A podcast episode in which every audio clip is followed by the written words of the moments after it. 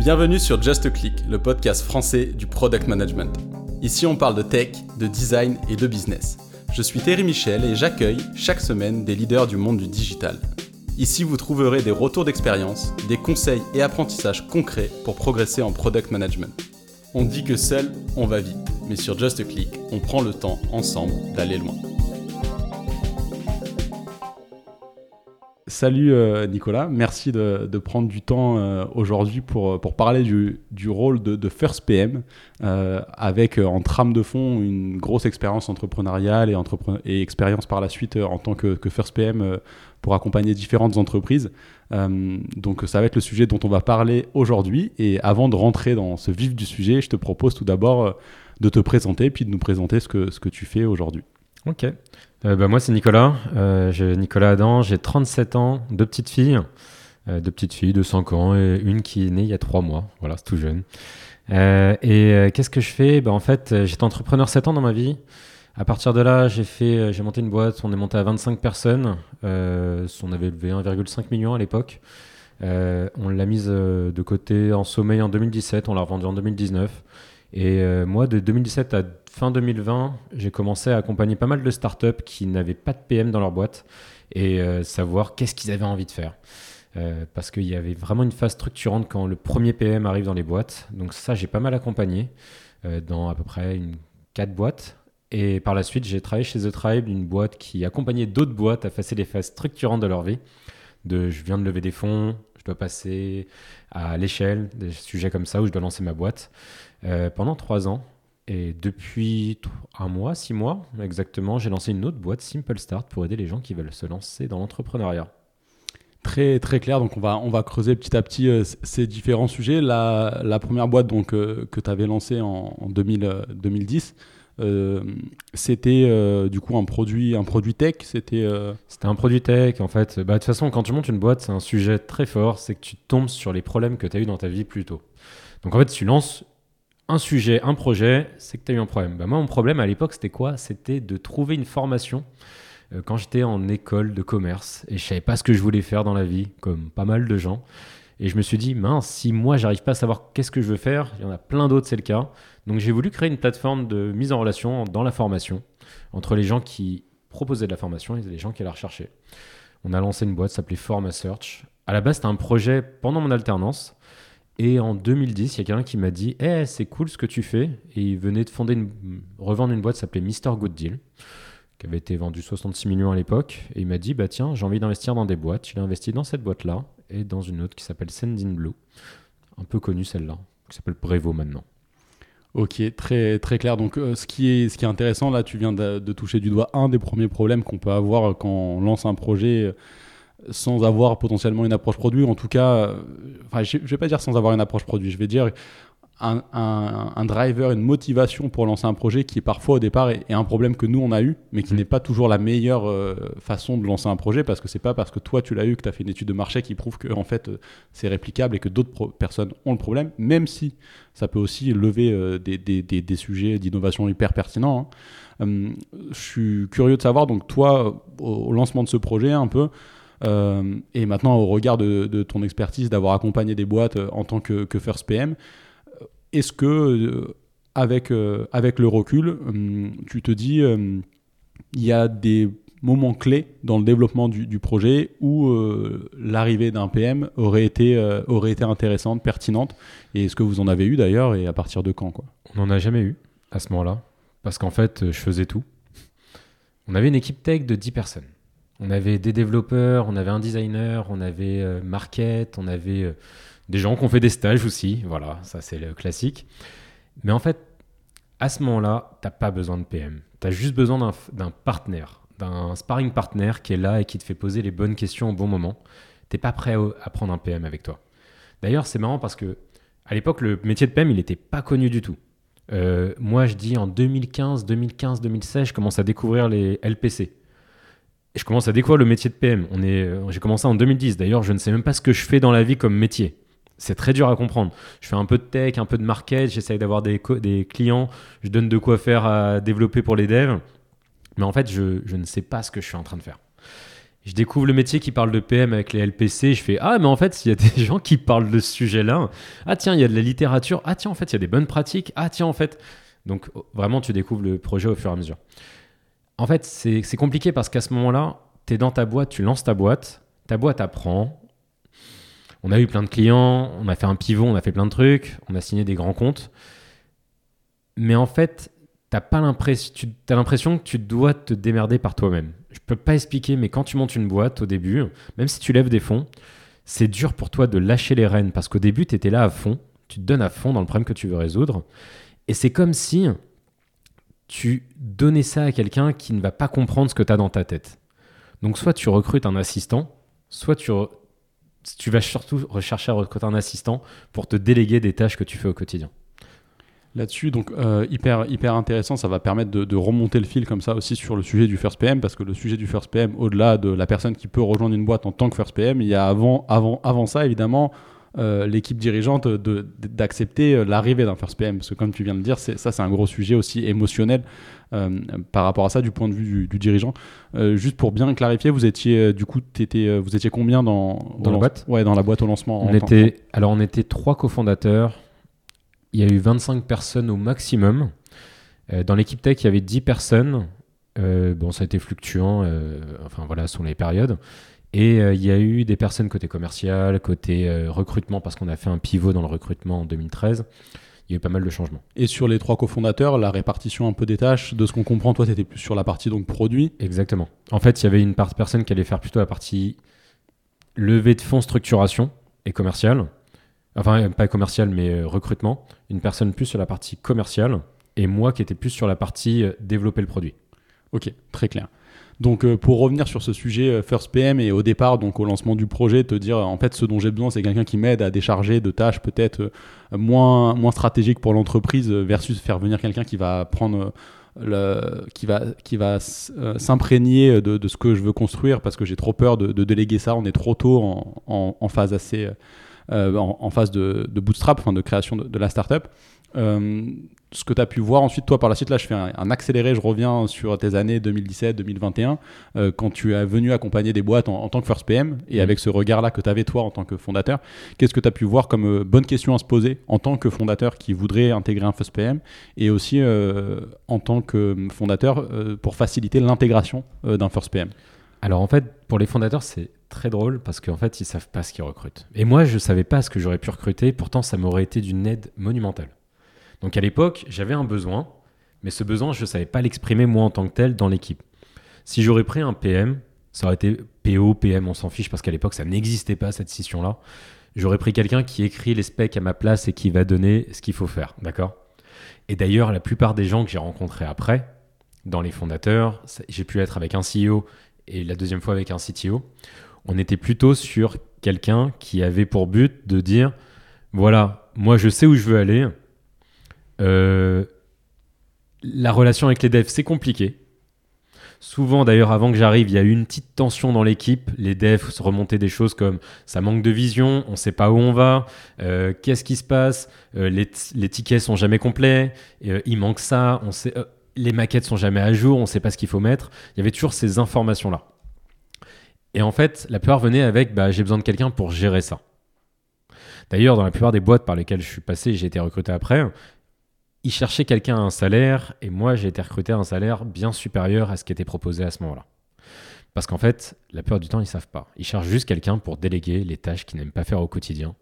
Ils ont une roadmap, mais leur roadmap, c'est un fichier Excel avec des mots passés dedans. Ça ressemble un peu à ça. Et, donc par rapport à ça, toi, comment tu prenais euh, bah, la problématique? Parce que est-ce que, en gros, cette, euh, cette attente d'un point de vue fondateur, euh, ça te paraissait OK pour un first PM de dire bah ok je vais répondre à, cette attente là où il y avait aussi ce travail bah, peut-être d'acculturation de, de faire prendre conscience aux fondateurs que le PM va pouvoir peut-être faire enfin le first PM va pouvoir faire, faire autre chose que juste ça. Comment un peu toi tu, tu, tu taclais ces problématiques euh? Alors en fait c'était très particulier. C'est euh, en fait comment dire? Le sujet à partir de ça, c'est de dire ils comprennent pas ce que je vais pouvoir faire, mais moi-même à l'époque, si je me parlais en 2010-2017, je n'aurais pas compris. Mais par contre, ils avaient un besoin. Ce besoin, c'est de ne pas être tout seul. Parce qu'un fondateur, même s'il a d'autres cofondateurs avec lui, il se sent la plupart du temps tout seul. Il a des combats, il a personne dans les équipes pour l'aider. Même son autre cofondateur, potentiellement, il est en petite tension. Si un PM, c'est qu'il y a eu un problème. hein. D'ailleurs, le, First PM est un produit. Si on veut dérouler le truc, le First PM est la réponse à un problème de l'organisation. C'est intéressant ça, ouais. Comment tu le, le présentes Ça veut dire que si on a lancé ce recrutement-là, c'est quelqu'un dans l'équipe a dit Moi, je connais des gens, ils ont fait appel à un PM ou un PO, et je pense qu'il y a un truc à faire. Et l'autre a dit euh, Ouais, c'est ça, on fait, on fait de l'agilité, tu vois, ce genre de choses-là. Il faut faire des scrums, des rituels, tout ça. Et ben en fait, souvent, tu as la réponse à, la pro- à un problème de l'organisation. Ton sujet de prime abord, c'est de te dire quel est le problème que je viens résoudre et de poser un ensemble de questions dans les entretiens pour pas te mettre au niveau de l'exécution que la personne attend en face de toi. Ça, je trouve que c'est hyper, euh, hyper pertinent ce que tu dis. Donc, ça veut bien dire, en tant que First PM candidat, euh, donc, euh, pour une boîte qui recrute sur First PM, de se dire, OK, ils vont m'écrire une fiche de poste et un attendu du coup de, de ce qu'ils ont en tête, mais moi, il faut que j'arrive à aller derrière ça et, euh, et comprendre vraiment en fait euh, quel est le problème qui a généré cette fiche de poste euh, de, de leur côté. Exactement. Et, et donc là-dessus, est-ce que tu as des tips un petit peu à, à donner sur euh, comment poser les questions, à qui les poser Alors en fait, bah, la première des choses, c'est de te dire que si on voit que c'est le premier PM dans la boîte, tu mets la fiche de poste, tu la mets de côté. Et tu te dis, je me concentre sur la discussion avec la personne. Bon, si tu as un peu d'expérience. Si tu pas trop d'expérience, tu vas venir. Mais le problème, c'est que j'en ai connu des first PM et un an plus tard, ils sont en burn-out. Parce qu'ils se sont fait happer par l'organisation. Ils voulaient faire plein de choses avec tout le monde, mais en fait, ils se retrouvent dans le jus du quotidien. Et en fait, en first PM, tu dois pas rentrer dans le quotidien. Donc en fait, dès l'entretien de, démarrage, tu dois te positionner avec la personne sur un niveau de discussion qui est assez haut niveau. Ça veut dire les questions, c'est bah, des questions basiques. C'était en startup, euh, très bien. Euh, c'est quoi ton stade de levée de fonds? C'est quoi les prochaines étapes avec tes investisseurs? Euh, Qu'est-ce qui, euh, c'est quoi là ce que vous êtes en train de montrer comme métriques pour faire votre prochaine levée de fonds? C'est quoi ce qui vous en empêche aujourd'hui? C'est quoi la, qu'est-ce que je dois savoir que tu dois me donner sur la relation avec tes investisseurs? Comment tu traites une évolution de feature? Qu'est-ce qui fait que tu es allé sur ce sujet-là? C'est quoi les indicateurs de succès? Spoiler alert, il y en a très peu la plupart du temps. Ils savent pas maîtriser cette partie-là et c'est OK. En fait, tu vas aller sur des questions très haut niveau sur, tu vas pas parler du produit en tant que tel, mais de ce qu'il y a autour du produit et qui sont ses vraies considérations. La question top, c'est il te reste combien de temps avant que tu n'aies plus de cash?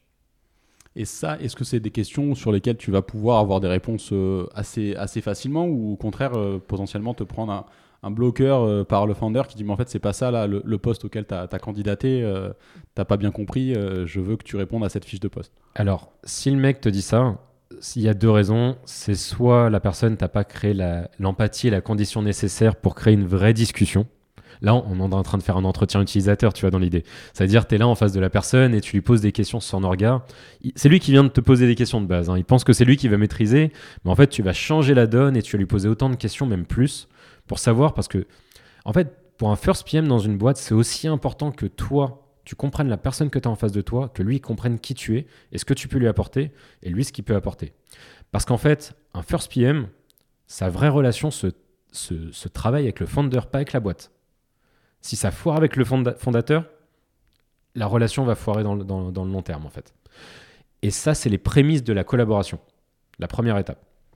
Hyper, euh, clair. Donc, euh, si on, on retourne, donc euh, très, très, très clair pour, pour du coup cette, cette première étape en tant que first PM de, réponse à une offre et de comprendre du coup en fait qu'est-ce qui se cache derrière cette offre comme problématique à laquelle en tant que first PM tu vas devoir répondre le, le plus tôt possible. Euh, donc maintenant, si on revient, toi, donc euh, 2010, 2011, 2012, enfin, quand tu commences à, structurer la boîte, mais que tu, tu connais pas spécialement cette notion de- de product manager, euh, que tu fais un peu tout et que tu te dis que tu aurais besoin juste de, de personnes pour déléguer les choses, euh, quelles sont, euh, dans, dans cette logique-là, quelles sont les choses où avec le recul, tu te dis, bah, c'était bien que en tant que founder, je les fasse parce que ça m'a permis quand même d'apprendre sur certaines choses, de, de pouvoir avoir une vision beaucoup plus informée sur la stratégie vers laquelle je voulais emmener l'entreprise, Mhm. versus les choses sur lesquelles tu te dis maintenant, effectivement, ça, ça aurait pu être délégué. Parce que, pourquoi je pose cette question? Parce que quand tu es tout petit, euh, évidemment, tu as une idée, euh, tu vas avoir fait une étude plus ou moins poussée du marché en fonction de est-ce que c'est mon problème ou un problème auquel euh, j'ai- quelques données euh, quanti et quali sur lesquelles m'appuyer, mais tu vas très généralement devoir pivoter plusieurs fois pour vraiment aller chercher le business nécessaire pour faire de ton entreprise quelque chose de, de solide. Et, et, du coup, pour pouvoir pivoter et avoir cette vision informée du marché, tu vas devoir être dans l'opérationnel. Tu peux pas très très vite t'en sortir et te mettre dans des strates euh, euh, hyper stratégiques. Euh. donc, donc voilà, avec, avec ce recul-là, aujourd'hui, qu'est-ce que tu dis, dirais, tu aurais pu bah, plus, plus, facilement déléguer sur un rôle de first PM versus des choses qui en fait étaient, étaient un mal nécessaire en tant que fondateur quoi. Alors, en fait, ça va être très paradoxal, mais tu te mets en tête de faire plein de choses. Alors bon, déjà, la première des choses, c'est que dans l'histoire, il y a eu un petit burn-out hein, au passage. Donc, petit burn-out, t'es en colère contre tout le monde, t'en veux à la terre entière, tu penses que ta vie, c'est de la merde. Bon, bref, on passe tous cette partie-là. Mais au-delà de ça, c'est de te dire, tu penses qu'il y a plein de choses que, que c'est à, à toi de le faire tu passes des journées. Moi, je finissais mes journées, il était 2, 3 heures du matin. Je travaillais jusqu'à pas d'heure. Je revenais chez moi. Euh, j'avais ma compagne en plus. Euh, on parlait, on faisait la soirée. Je continuais après, etc. Je codais en plus. Chose horrible, hein, voilà. Euh, et en fait, le sujet parmi ça, c'est de me dire le plus gros apprentissage, ça a été oui, j'ai donné de l'effort pour le faire. Mais en fait, plus je le faisais, plus je déresponsabilisais l'équipe. Et donc, quand je déresponsabilisais l'équipe, c'est-à-dire que je m'infligeais des tâches très fortes dans le delivery de la boîte et le delivery des équipes. Le problème, c'est que plus j'étais dans le delivery, moins j'étais dans des choses qui ouvraient des propositions de valeur et allaient tester des choses très rapidement. Et j'étais trop axé delivery. Et en fait, d'avoir vécu cette phase très delivery, ça m'a fait dire, en fait, il faut que je me dégage de la partie delivery et que j'autonomise les équipes pour qu'ils aient le contexte nécessaire et qu'ils puissent être autonomes sur cette réalisation. Et moi, je vais avoir un espace pour être sur la partie discovery. Et ça, c'est quelque chose que j'ai mis en place dans les étapes d'après, dans First PM, parce qu'en fait, tu ne peux pas être à fond sur le delivery et, faire du discovery. Tu dois alimenter les deux. Et euh, oui, sur le coup, quand j'étais euh, dans mes soirées, je me disais, oui, c'est super important ce que je fais, c'est super, j'écris mes tickets jusqu'à pas d'heure du matin, je les envoie, on arrive le lundi matin, les devs, ils arrivent, ils me disent, euh, il me challenge tous les tickets qui sont là en mode putain, je vais passer mon week-end à écrire ça et tu me dis que c'est pas bien ce que j'écris. Ça, au-delà d'un fondateur, ça parle aussi à des PM normalement, voilà, qui écrivent leurs tickets pendant très longtemps. Euh, les équipes à Challenge 2, et ben, je me suis dit en fait, tu vois, l'apprentissage de cette étape-là, c'est de te dire en fait, il faut que je gagne du temps il faut que j'économise mon énergie et ma motivation pour me focaliser là où il y a de la valeur. Et à l'époque, j'aurais été incapable de déléguer tout ça, mais en fait, il y avait des moyens de le déléguer sans avoir de PM à ce moment-là. Et ça a été de se dire, ok, j'économise ce temps de manière très lean, mais en fait, je dois donner, accepter de perdre un peu le contrôle. Et donc, euh, si tu creuses un peu là pour euh, donner des exemples sur les moyens que tu aurais pu faire, euh, pour, que tu aurais pu utiliser pour déléguer ces phases, par exemple, de, rédaction des US ou autre, qu'est-ce que. Alors, ce qui est paradoxal, c'est que dans, quand j'étais fondateur, j'ai écrit énormément d'US. Quand été premier PM dans les boîtes, j'ai presque pas écrit d'US. Et donc, quel est, euh, voilà, quelle est le, la, la, la, méthode, les, choses que tu, que, tu que tu mettais en place en tant que first PM pour éviter justement l'écriture des US Alors, bah en fait, euh, c'est qu'il n'y en avait pas besoin, tout simplement. Et je vais expliquer pourquoi. Euh, en fait, des gens qui viennent dans une startup, c'est des gens ultra motivés. D'ailleurs, dans ma boîte que j'ai montée, dans les autres boîtes que j'ai pu rejoindre, à chaque fois, j'étais en face de gens motivés. Bah alors, quand ça fait 2-3 ans, il y a toujours des gens qui sont plus aussi motivés qu'avant. Mais ils ont tous une flamme intérieure. Ils sont venus, c'est pour aller dans une startup, pour être plus impactés dans les décisions, pour changer le monde, etc. Euh, donc les employés sont à ménager aussi. C'est des gens très impliqués dans la boîte. Souvent, la plupart du temps, les fondateurs, ils sont pas prêts à déléguer la charge et donner des décisions aux employés. Ils leur font croire qu'ils leur donnent des décisions, mais ils leur donnent peu, très peu. Retour d'expérience de moi-même, retour d'expérience d'autres expériences où j'ai été.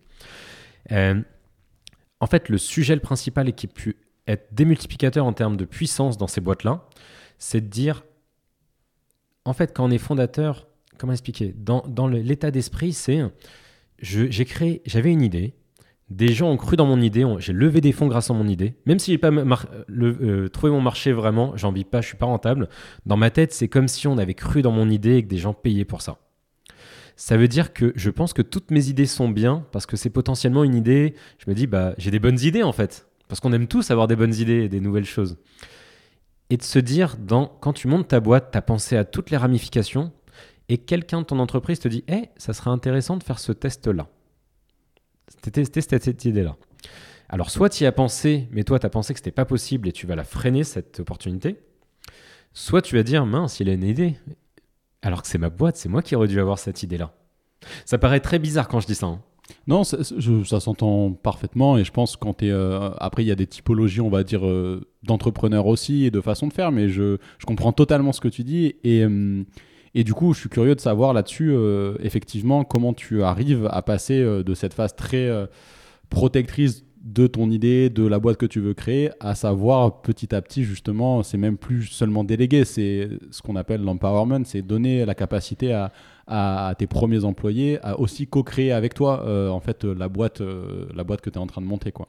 Et ben ça, c'est tout le sujet en fait, parce que de base, on va dire que je t'ai. En fait, c'est comment tu peux multiplier des petits paris pour montrer que tu es dans le bon chemin. Donc, on parle de discovery contenu, mais on va pas utiliser ces mots-là parce que c'est pas le sujet. Globalement, c'est quelqu'un a une idée, comment je crash teste cette idée le plus rapidement possible pour savoir s'il y a un potentiel et si on peut la déployer étape par étape. Et ben ça, en fait, je le faisais pas assez. Ce qui fait que si une idée venait à moi, je devais la maturer très longtemps dans mon coin. Extrêmement longtemps. Voir tous les tenants aboutissants. Et si je n'avais pas trouvé de solution, on ne la faisait pas. On essayait de faire un découpage qui n'était pas vraiment un découpage de on teste quelque chose. Ouais, c'était plus en mode on le livre, quoi. En mode on le livre étape par étape, on fait une V1, V2, V3, V4, V5, on le fait un peu en soum soum dans un coin, on crée sur une branche ce système-là. Au final, le business prend le pas sur la réalité, on met cette branche dans un coin, on revient dessus un mois plus tard, tout le monde a oublié ce qu'on voulait faire, on refait plus le mois plus tard, on revient dessus, à la fin la branche, ça fait six, fois que quelqu'un dit on la supprime ou pas. Bon bref, il y a à peu près ce genre de choses là. Euh, très, très clair. Et donc, euh, bah, pour revenir plutôt à ce que tu as pu faire ensuite, donc en accompagnant en tant que First PM, donc tu mentionnais le fait euh, très peu de rédaction de, de user story. On comprend bien, du coup, pousser à l'empowerment, à la capacité aussi à tester très vite, du coup, des idées diverses, Mhm. mais être capable, du coup, de, bah, de les confronter à la réalité du marché, de les crash tester pour voir si oui ou non, bah, cette idée, on va la poursuivre ou pas, mais de pas la freiner, de dire, OK, bah, idée, idée qui mérite d'être testée, on met les efforts et on y va. Comment, dans un premier temps, déjà, tu arrives dans une donc une boîte d'une petite taille en tant que first PM à mettre en place on va dire une culture ou en tout cas à commencer à insuffler euh, ce type de, de réflexion parce que euh, si on prend l'exemple d'autres boîtes qui auraient pu être dans la même situation que la tienne en, en 2010 euh, les, euh, les collaborateurs euh, de, de l'entreprise ils vont déjà être habitués au, monde de fo- au mode de fonctionnement des fondateurs donc c'est à dire Mhm. qu'ils vont être habitués à ce qu'on leur dise non, non on teste pas ça ou ce que tu expliquais euh, que le fondateur revienne six mois plus tard pour dire ok on va le mettre en œuvre mais comme ça comme ça comme ça donc déjà dans un premier temps avant même euh, de générer ces idées et de savoir comment aller les crash tester comment tu fais pour accompagner en fait euh, un changement euh, de petite structure euh, vers euh, cette façon de penser et, de l'insuffler à l'ensemble des collaborateurs même s'il y a que 5 ou 10 personnes quoi Alors, il y a, y, a deux niveaux de réponse. Il y a qu'est-ce que tu fais et comment tu permets de le faire, qui sont deux réponses différentes. Alors, globalement, on va dire que quoi qu'il se passe, quand je parlais de quelqu'un avec ses idées, on parle d'intuition. On parle d'intuition, hein. une startup et des fondateurs, c'est rempli d'intuition. Ils ont des intuitions surtout. D'ailleurs, si tu vas les voir dans leur tête, même si leur produit ça fait pas grand chose, ils imaginent les trucs dans 5-10 ans qu'ils vont avoir. Voilà, ils ont vraiment toute la panoplie de ce qui existe. Et en fait, quand tu vas leur dire ah on pourrait avoir cette idée, ils l'ont déjà eu cette idée. Ils l'ont déjà eu un coin dans leur tête d'une certaine manière, etc.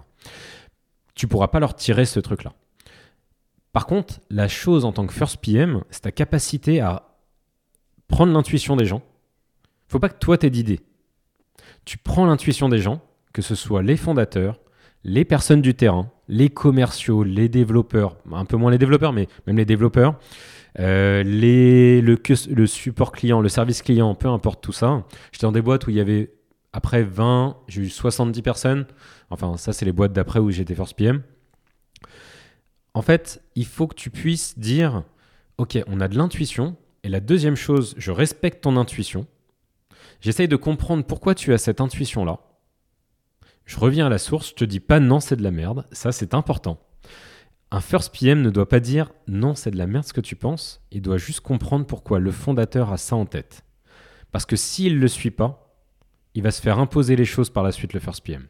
Ouais, donc comprendre pour je, je referai juste ce que tu dis hein, mais c'est vraiment comprendre le chemin de pensée du fondateur qui l'a mené à avoir cette intuition Exactement. Parce que ce fondateur, il arrive avec une idée, mais cette idée, il, il la sort pas du chapeau comme ça.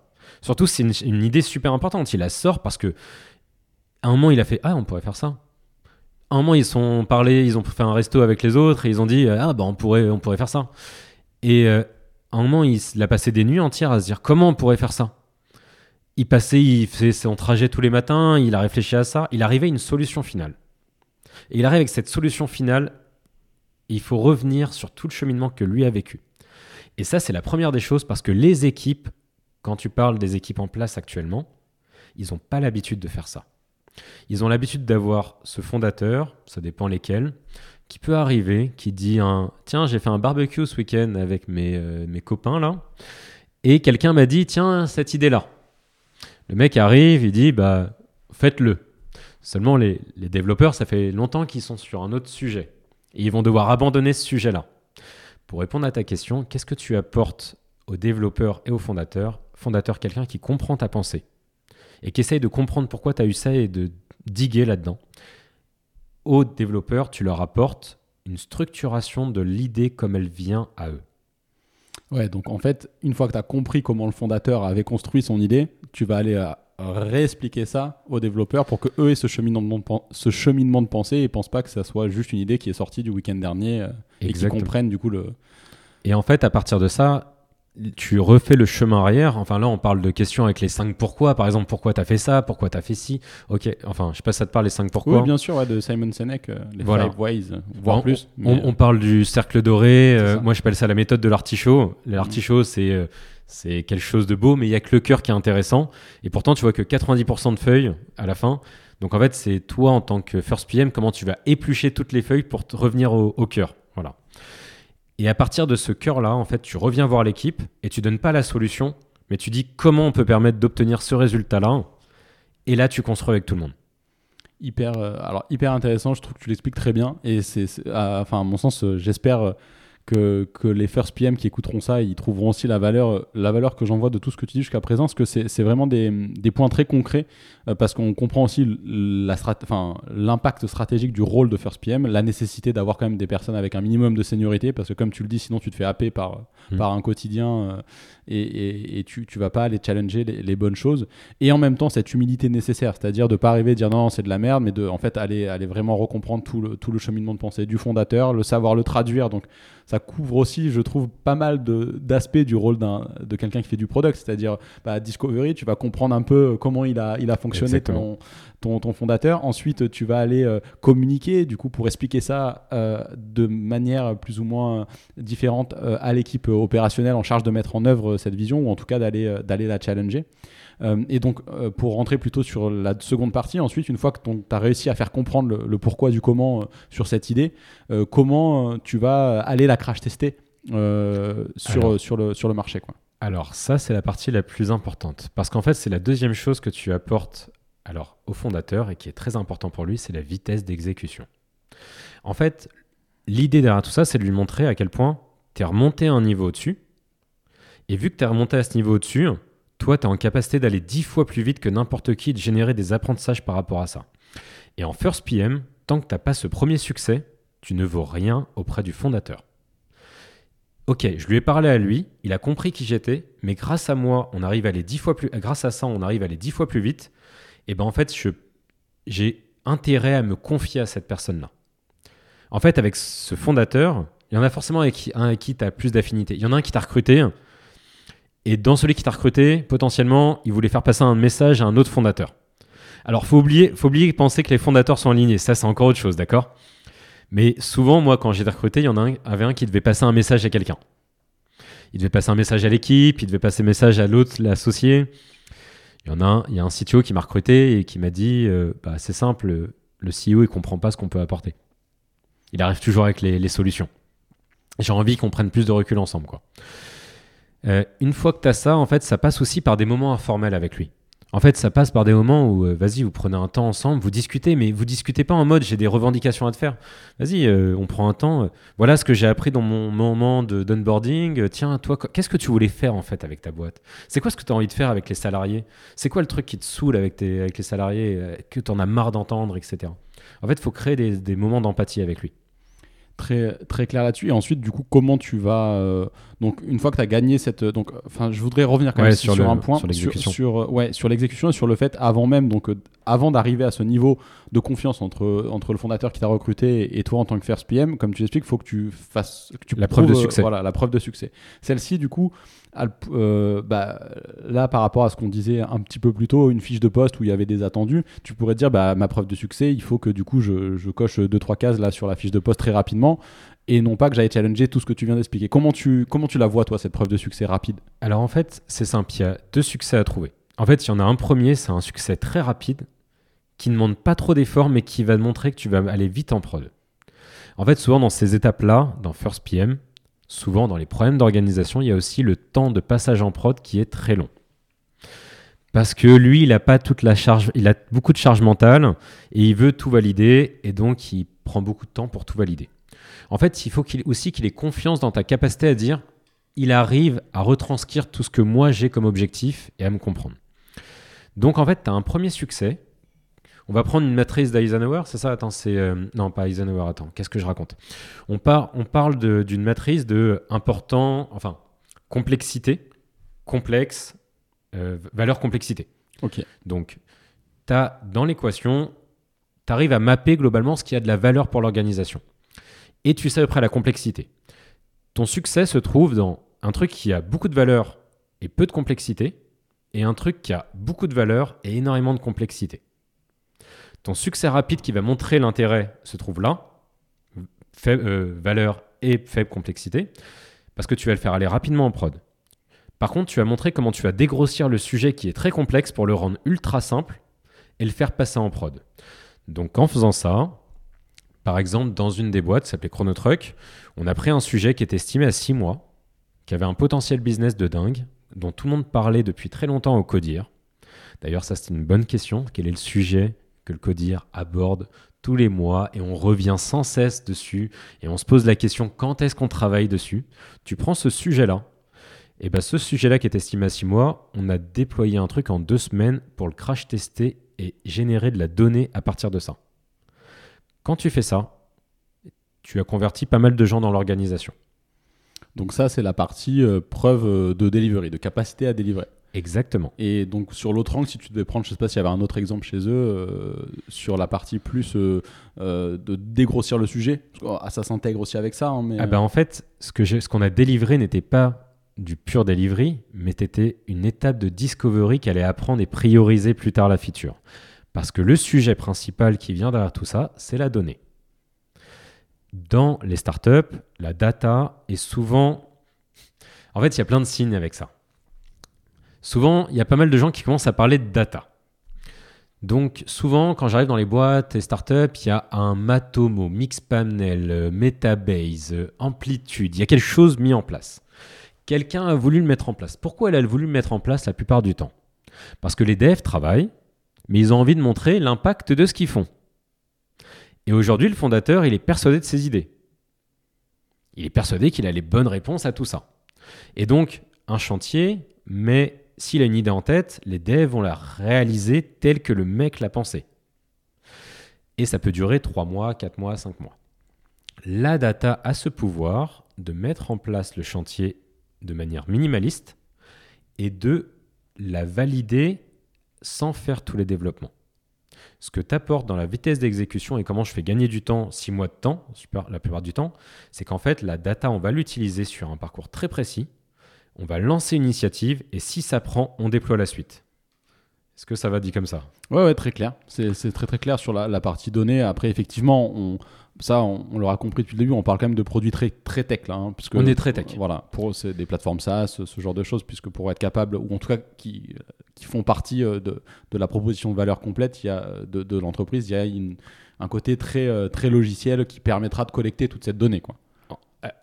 De base, oui. Voilà. On est sur un mode Ouais, delivery. Par contre, par la suite, et aujourd'hui, ce que je donnerais comme conseil, quand j'étais first PM dans ces boîtes-là, je maîtrisais peu la partie pure discovery sans dev. Aujourd'hui, euh, j'ai fait un truc comme euh, depuis 3 ans, 30 design sprint. Design sprint égale, tu arrives avec un problème, à la fin de la semaine, tu l'as testé auprès de 5 utilisateurs. Yes, épisode pour ceux qui nous écoutent, euh, hyper intéressant que j'ai fait, euh, le numéro, si je dis pas de bêtises, 22 avec Marie. Euh, sur euh, qu'est-ce que c'est que le design sprint. Marie Comment- Glandus Marie Glandus. yes. Ok, bah on a fait un, un croisé en webinar LinkedIn. Ok, Voilà. cool. Bah, très intéressant, on a pas mal parlé ensemble. Ok. Donc, euh, pardon, ouais, tu disais donc euh, par rapport à. Et c'est exactement ça en fait. On, on est arrivé. Maintenant, aujourd'hui, je te dirais ça, mais à l'époque, on était dans un run quotidien. Donc, c'est une plateforme B2C et une autre B2B. Euh, globalement, si tu as un minimum d'utilisateurs, tu peux tester vite des opportunités avec eux. Et dans les deux boîtes où j'ai été, on était en capacité de le faire. Si tu n'as pas encore d'utilisateurs, les design sprints, ça fonctionne parce que tu vas tester très rapidement. En fait, la data, comme elle est formalisée avec les fondateurs, c'est comment tu arrives à tester quelque chose. Et si tu es sur de la data pure, tu es sur du quantitatif. Si tu es en design sprint, tu es sur du qualitatif. Tu en fais 5, mais c'est ultra quali les retours qu'ils vont te donner. Sur les autres, tu sais, est-ce qu'ils vont utiliser la fonctionnalité ou pas Très, très clair. Donc euh, maintenant, bien, bien, maintenant qu'on a bien posé le décor et donné surtout des, conseils assez concrets, je trouve, sur, sur ce rôle de First PM, si, on, si on accélère un peu dans la croissance de l'entreprise et on va partir du principe que ça se passe bien et que du coup bah, le First PM a réussi à bien convaincre, les équipes sont alignées, ça commence à délivrer. Euh, comment euh, ensuite tu passes peut-être à l'étape d'après, c'est-à-dire recruter le, le first, second PM et puis petit à petit créer une équipe produit. Est-ce que ça, c'est quelque chose sur lequel tu as, pu t'as pu travailler sur les, dans Alors- tes différents accompagnants? En fait, le Second First PM vient à partir du moment où il y a une deuxième levée de fonds. Voilà. Où il y a autre chose qui se passe. Enfin, en fait, le First PM vient créer une dynamique et souvent il reste pas le premier First PM. Par contre, il y a souvent un deuxième First PM. Parce qu'en fait, dans. Enfin, moi, je parle pour ma part. Moi, dans, en fait, dans ma, dans ma démarche, je suis plutôt quelqu'un qui vient acculturer des équipes et une entreprise à la démarche produit.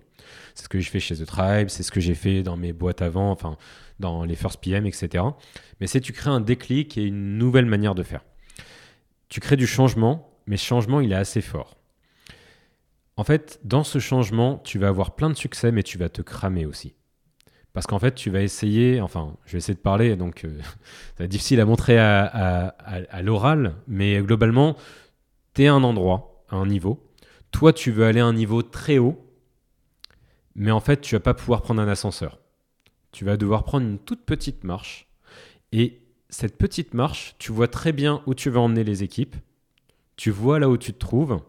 Et ben en fait, tu vas chercher à aller plus loin. Et la pire des choses, c'est de chercher à aller plus loin. Parce qu'en fait, dans cette petite marche d'évolution, de changement que tu as apporté, le but, c'est de la stabiliser au maximum au sein des équipes plutôt que de changer. Assez intéressant comme, euh, réflexion là-dessus. Donc, c'est plutôt que de courir euh, euh, pour aller tout en haut là où tu voulais aller, de rester à cette première étape, mais pour qu'en fait, euh, ça soit euh, la métaphore d'une pyramide, des, des fondations très très solides qui vont permettre ensuite, dès que le déclic euh, est passé, à, à faire effet boule de neige et à, à aller gravir beaucoup plus vite les marches restantes. Quoi. Exactement. Et donc ça, sur, sur ce point-là, ben, je, parce que j'ai repensé à une autre question euh, avant de parler, enfin en- c'est en lien je pense avec le Second First PM aussi.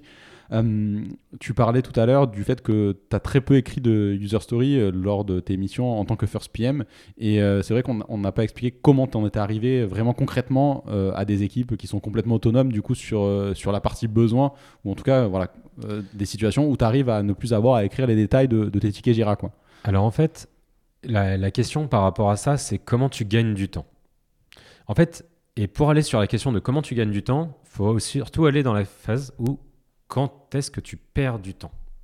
Les moments où tu perds du temps, quand tu es- travailles avec une équipe de dev, c'est quand tu passes du temps à écrire tes specs, tes user stories, peu importe, euh, appelle ça comme tu veux, c'est la même chose. Euh, le week-end, tu passes à les revoir. C'est le temps que tu as quand tu les envoies au dev et qui dit je comprends pas ce que tu as écrit. C'est quand le dev commence à aller en- à mettre en développement, qui t'a dit qu'il y en avait pour une semaine, mais qu'en fait il y en a pour quatre semaines et qui te dit absolument pas dans quel état il est et tout ce qu'il est en train de faire. C'est le moment où il te livre la feature, que cette feature ne correspond absolument pas à ce que tu avais défini avec lui dans tes specs.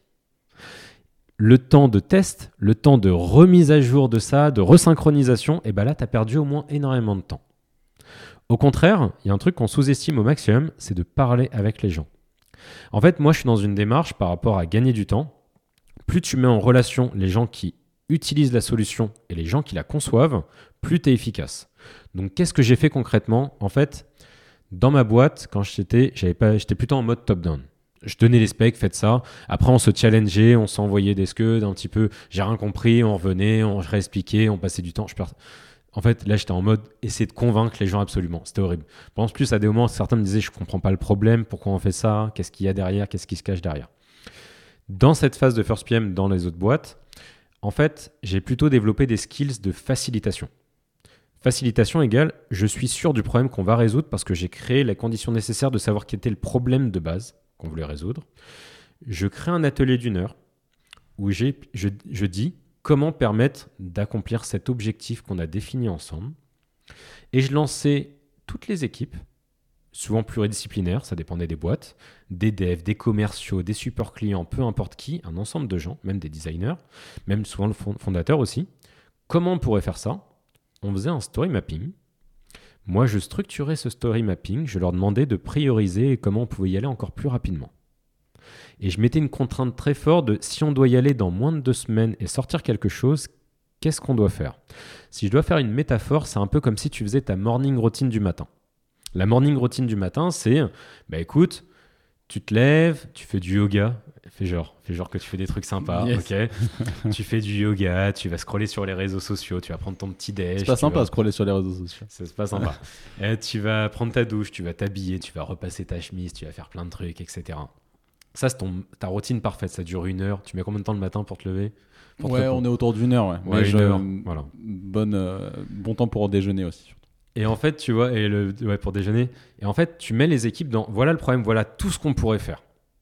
Tout ce qu'on pourrait faire dans les moindres détails. Ok, maintenant on imagine que là, on se réveille un matin et qu'en fait, on a un rendez-vous super important et qu'on n'a que 5 minutes pour se préparer. Et eh ben, je peux te dire que là, à ce moment-là, tu vas entrer dans un mode où tu vas peut-être pas te laver, tu vas peut-être mettre du déodorant et du parfum, c'est pas cool, mais au moins tu vas respecter ton timing, tu vas peut-être prendre un chewing-gum sur le trajet, tu vas prendre des trucs à manger, tu vas chemise, tu vas essayer de la repasser, mais tu vas la secouer dans tous les sens, tu vois. Ça sera pas très propre, voilà. Mais en fait, on se mettait en ce mode de, voilà, on va sur les 5 minutes. On, voit, on va regarder tout ce qu'on pourrait faire grâce à cette feature, mais on va sur les 5 minutes, qu'est-ce qu'on pourrait faire en moins de 2 semaines. Ensuite, on allait sur bah, ok, maintenant qu'on va avoir les 5 minutes, on va avoir les 15 minutes. Si ça, ça fonctionne, comment on pourrait, qu'est-ce qu'on ferait les 15 minutes, les 10 minutes supplémentaires? Tout ce qui est en dessous des 10 minutes, on s'en fout, on met ça à la poubelle pour l'instant, on met ça de côté. On se focalise sur les 5 minutes, on sait ce qu'on doit faire si les 5 minutes sont validées, et à partir de là, je demandais, bah ok, comment on validerait qu'il faut qu'on passe des 5 minutes aux 15 minutes? Et donc là, tu avais tes indicateurs de succès qui montraient comment tu allais valider.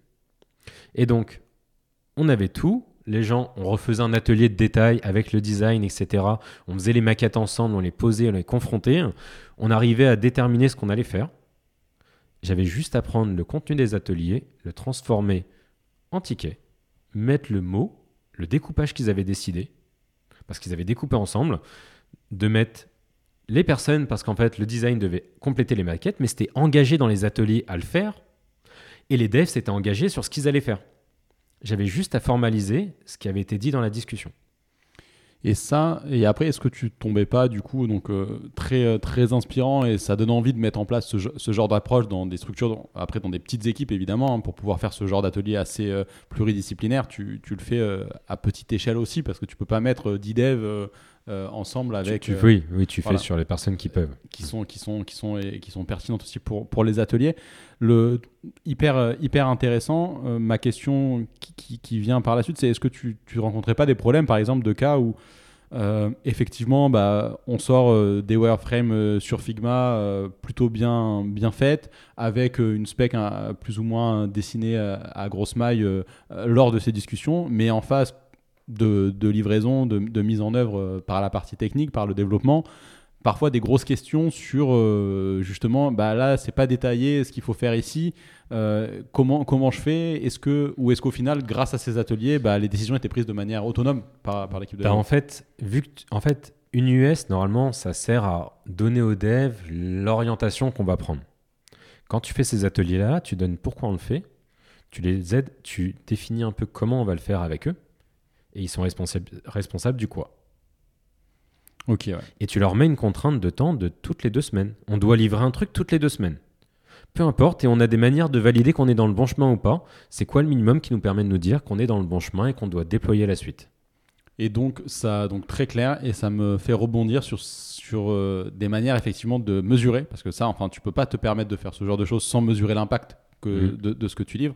Et donc, sur cette logique de, de, de, de mesure et de collecte de, de métriques, là, comment tu, tu travaillais là-dessus Comment tu travailles là-dessus, notamment dans voilà, des, des- des petites structures euh, en, en mode first PM quoi. Alors, souvent, il y avait des initiatives qui avaient été prises, un mix panel, tout ça, etc.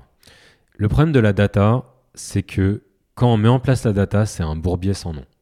J'ai même été dans des boîtes où il y avait des départements entiers de data, même une boîte de 60 personnes où il y avait 5 personnes à la data. C'est énorme.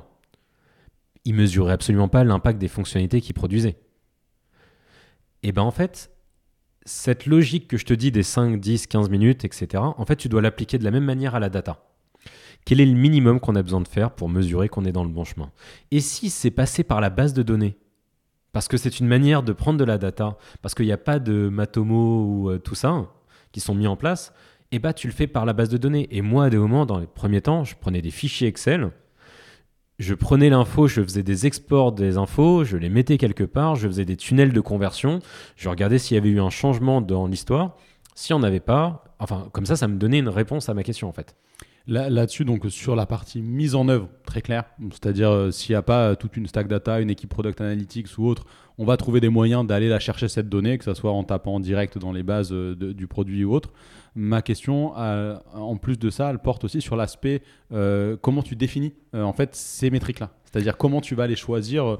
que pour mesurer l'outcome de telle fonctionnalité à la fin des deux semaines, on, a décidé de prendre ces deux métriques-là et de, de les fusionner, d'en faire une moyenne, peu importe les métriques. Comment tu arrives en fait à, à la qualification de ces métriques et comment tu alignes les équipes, parce que c'est ça aussi derrière le sujet, euh, que ces métriques-là sont les métriques pertinentes à mesurer pour le succès ou non euh, de ce qu'on va livrer. Alors, première des choses, faut accepter qu'il y a un peu de pifomètre. C'est la première des choses. Mais dire si tout le monde globalement est plutôt d'accord, en fait, faut aussi croire un peu en l'intelligence collective. C'est-à-dire que globalement, je disais bah, à tout le monde, souvent on tombait d'accord sur un chiffre. On se disait si 20% des gens euh, cliquent sur ce bouton-là, toujours parler en pourcentage d'ailleurs, j'insiste dessus, jamais de valeur brute. Euh, Il y a un tunnel de conversion, on définit les étapes du tunnel. Euh, la personne vient, fait cette info-là, euh, tant de personnes vont sur cette page, tant de personnes voient cet encart-là, cliquent dessus, passent à l'étape d'après. Ça, c'est un tunnel de conversion et qui est pas, qui est pas mal. Et en fait, on définissait, bah tiens, si 20% des gens cliquent dessus, on est content. Après, tu, à quel moment on ouvre le champagne, tu vois? Après, faut, faut, faut un peu gamifier le truc, tu vois Genre, à quel moment tu ouvres le champagne? À quel moment tu es content? À quel moment on se dit on passe à l'étape d'après? Tiens, si je dis 10%, oh non, ça serait pas top. Tu vois, on est un peu là-dedans. T'as toujours un fondateur qui veut pousser encore plus haut. T'as quelqu'un qui le ramène à la raison, qui lui dit non, attends, c'est quand même beaucoup si on fait ça. Souvent, c'est un peu du pifomètre. Par contre, le plus important, c'est de montrer que une fois que tu l'as mis en tu mets autant de temps à mettre en prod qu'à mesurer ce que tu fais. Parce qu'en fait, ça marche cette dyna- dynamique-là. Si par la suite, quand tu vas faire une démo, tu vas montrer à l'ensemble de la boîte, voilà ce qu'on a produit, mais dans deux démos d'après, tu reviens en disant, voilà ce qu'on a appris de la fonctionnalité qu'on a mis en prod avec ce qu'on avait défini ensemble à ce moment-là. Très, euh, là, excuse-moi, ça a déconnecté dans, dans mon cerveau juste sur la dernière phrase que tu viens de dire. Voilà ce qu'on a appris euh, dans, dans- de, la, de la. oh, je, je trouve plus mes mots. Si tu peux juste le rephraser, vas-y. En fait, cette partie-là est la plus importante. En fait, c'est surtout ça. En fait, on s'en fiche de faire du delivery et du discovery. Globalement, quand on est en startup, on n'a pas l'argent pour faire la- le truc parfait. Et on est limité par le temps. Par contre, la seule chose qu'on peut montrer, c'est la courbe d'apprentissage de ce qu'on montre. C'est-à-dire que comment des chantiers qui pourraient partir en... On oublie en fait que les devs, ça coûte de l'argent. Quand tu mets six mois à travailler sur une fonctionnalité, tu prends le salaire de tes six devs, imaginons enfin sur six mois, tu as le coût que ça t'a coûté. Tu prends ton salaire aussi, tu prends tout ce que tu n'as pas fait, tu prends tous les gens qui sont concernés et tu regardes combien ça t'a coûté cette, euh, cette fonctionnalité. Ton but, c'est de passer d'un truc où tu as une idée, tu délivres, à un but où tu as une idée, tu la dérisques très rapidement en deux semaines, tu la laisses tourner, tu apprends. À partir de ça, tu régénères des apprentissages, vous refaites un lot de deux semaines, vous laissez tourner, vous réapprenez, etc., etc.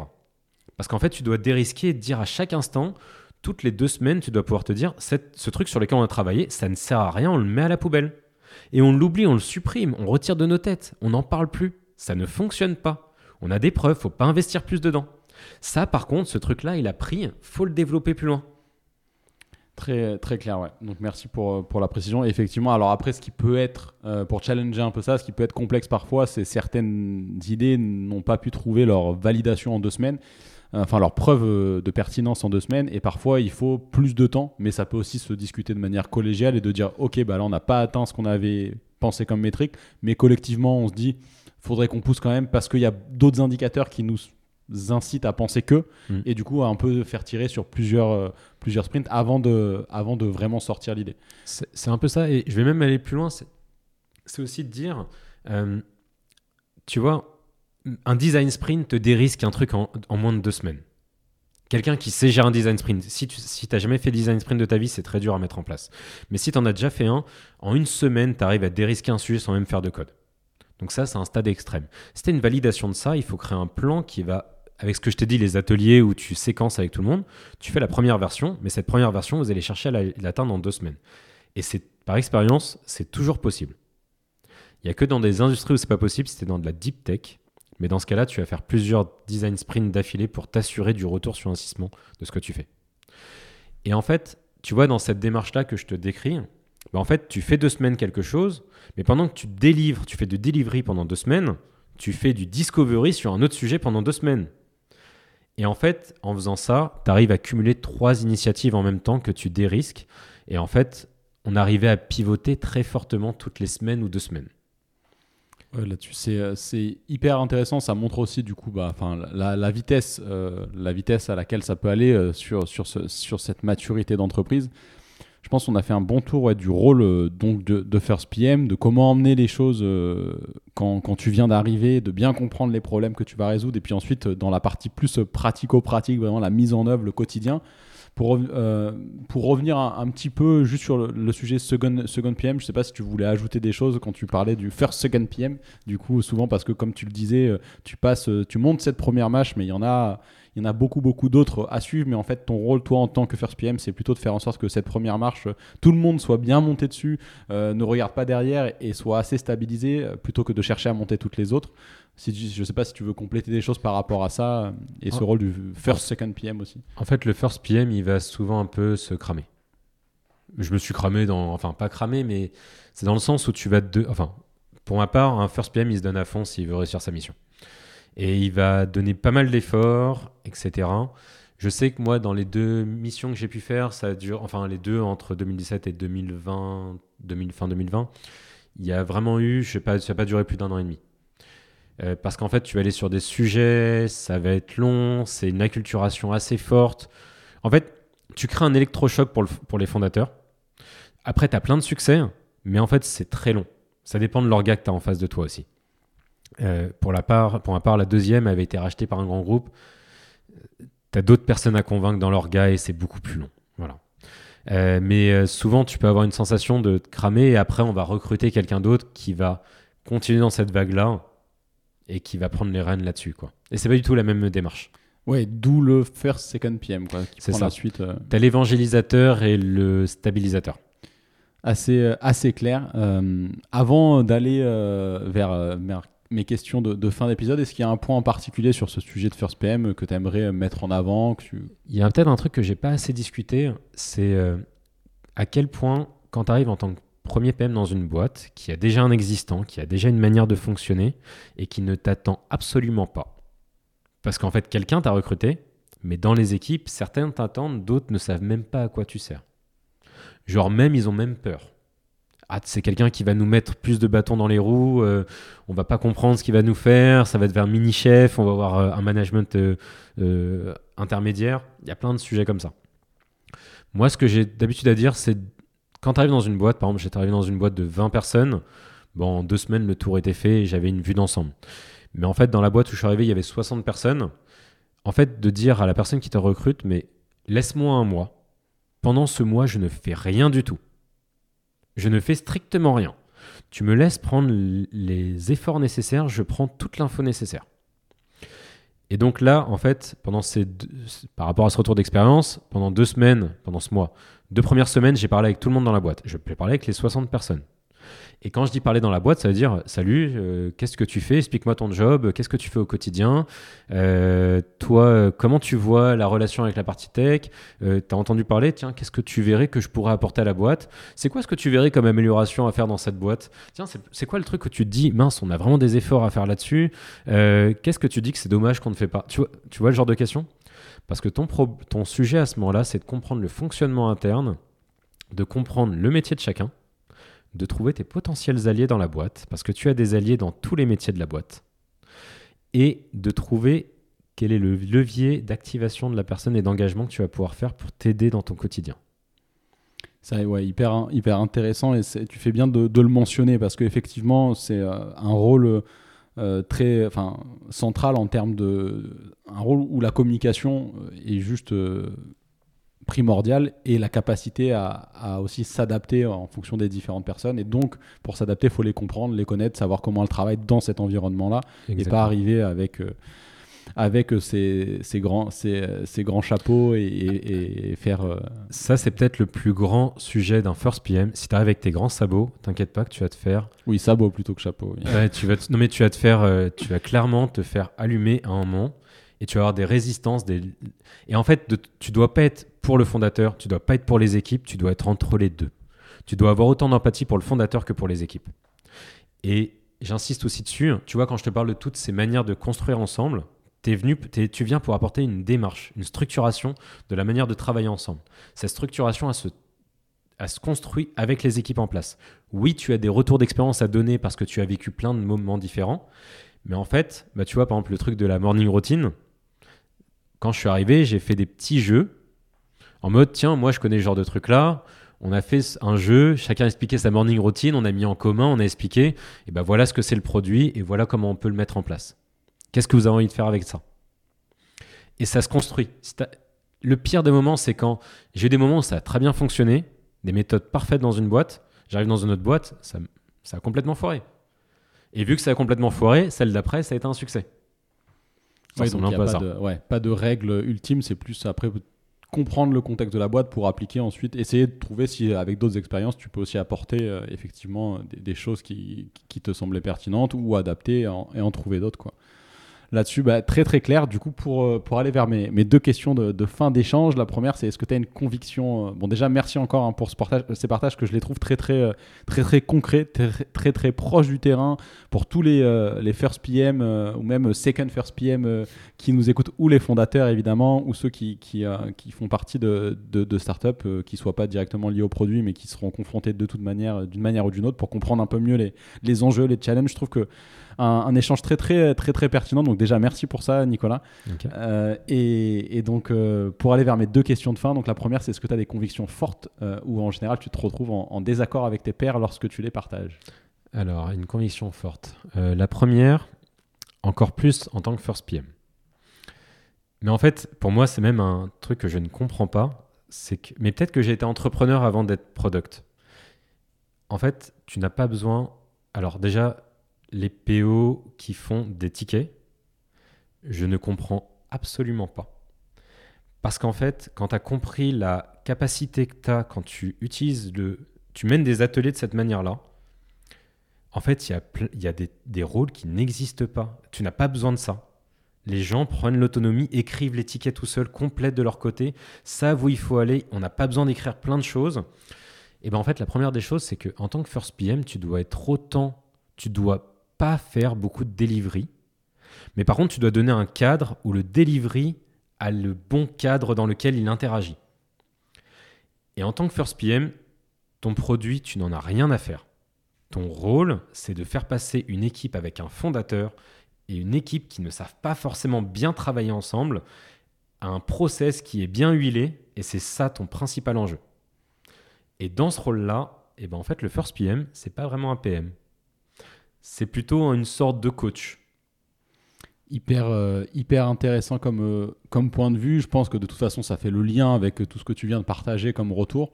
Euh, moi, je dois dire que sur, sur ces expériences-là que tu as, partagées et les conseils, je, suis, plutôt aligné. Donc, après, sur cette conviction forte, je tu m'as convaincu sur, sur, sur ce qu'il faut faire en tant que first PM. Après, euh, sur les autres. après, non, mais à voir. Après, je pense qu'évidemment, il n'y a pas de, de vérité euh, absolue et il faut adapter en fonction des, des contextes.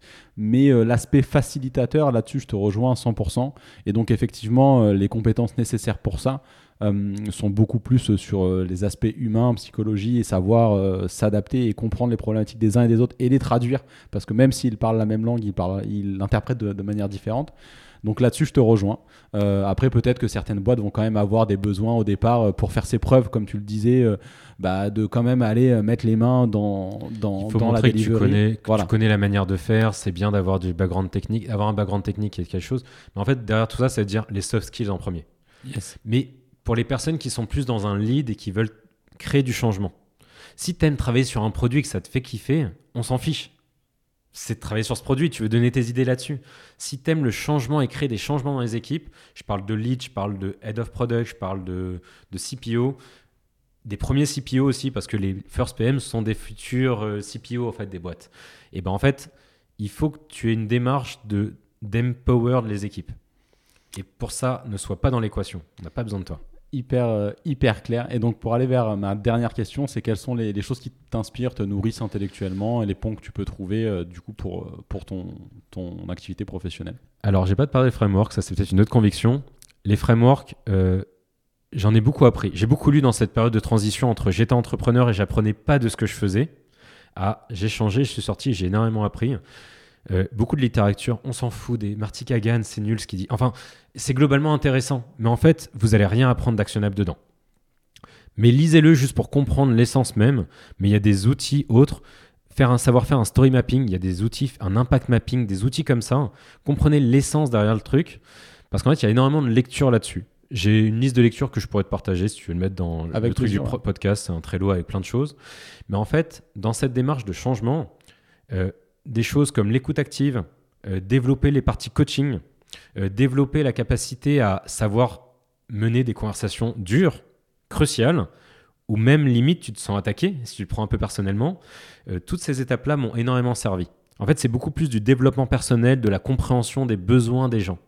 Je vais me dire autrement, dans pas mal de ces livres-là, développement personnel, ça a été sur la partie considère toi tes interactions comme un produit, personnes sont des utilisateurs des solutions que tu as proposées. Apprends à parler avec eux, à comprendre leurs besoins et de ne pas aller direct dans la solution. Parce qu'en produit, ce qu'on prône, c'est dire remontons au problème pour ne pas aller direct dans les solutions. Donc apprends surtout à remonter au problème avec toutes les personnes avec qui tu es. Très clair. Et eh ben encore euh, merci pour ton temps, Nicolas. Et puis avant de te laisser, si les personnes sont intéressées à échanger avec toi, quel est le, moyen, le meilleur moyen de, te contacter? Euh, Par LinkedIn ou euh, LinkedIn est bon, le bon canal en tout cas. Top. Et eh ben merci encore, Nicolas. Merci à toi, Terry. Ça y est, l'épisode est terminé. Si celui-ci vous a plu, vous pouvez me soutenir en laissant une note et un commentaire sur votre plateforme d'écoute préférée. Aussi, n'oubliez pas de vous abonner à l'émission pour être sûr de ne rien manquer. A très bientôt sur Just Click, le podcast français du product management.